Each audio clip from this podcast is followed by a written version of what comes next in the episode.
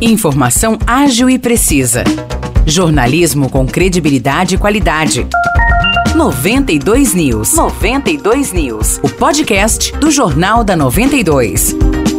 Oi, pessoal, tá no ar mais uma edição do podcast 92 News, iniciando mais uma semana, chegando já ao final deste ano de 2023. Aqui quem fala é Nicolas Santos, me acompanha Morrice Projan. Olá, Morrice, tudo bem? E aí, Nicolas, tudo tranquilo? Vamos começando então com o nosso episódio de hoje. Infelizmente, a primeira notícia é bem triste. O homem foi encontrado morto na tarde de ontem em um terreno no bairro Jardim Crepúsculo, em São João da Boa Vista. De acordo com o relatado por familiares, o corpo é de Rubens Jerônimo, de 63 anos. O Instituto Médico Legal ainda fará uma perícia para confirmar a identidade. Pois é, Morrice, e segundo os familiares, o homem estava desaparecido desde a última quinta-feira. Equipes das polícias militar e civil estiveram no local e o caso vai ser investigado. Vamos falar agora de uma operação das polícias militar e civil que prendeu em flagrante quatro pessoas em Espírito Santo do Pinhal na última sexta-feira. A ação, denominada Trindade, teve como objetivo a desarticulação de associação criminosa voltada ao tráfico de drogas com pessoas do alto escalão do crime organizado. E além de prender essas quatro pessoas, a polícia ainda apreendeu sete celulares, mais de R$ 14.800 em dinheiro em espécie,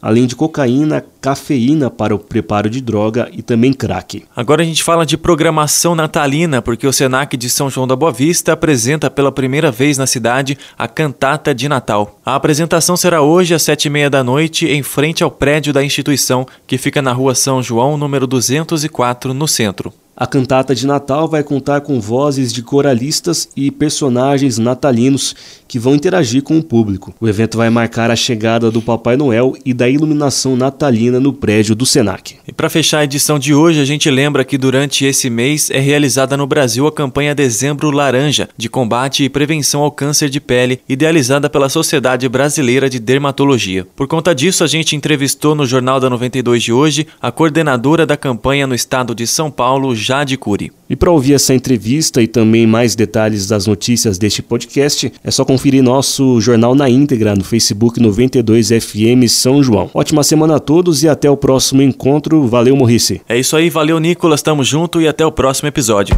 Para mais notícias de São João da Boa Vista e região, acesse 92fm São João.com.br ou siga 92fm São João nas redes sociais.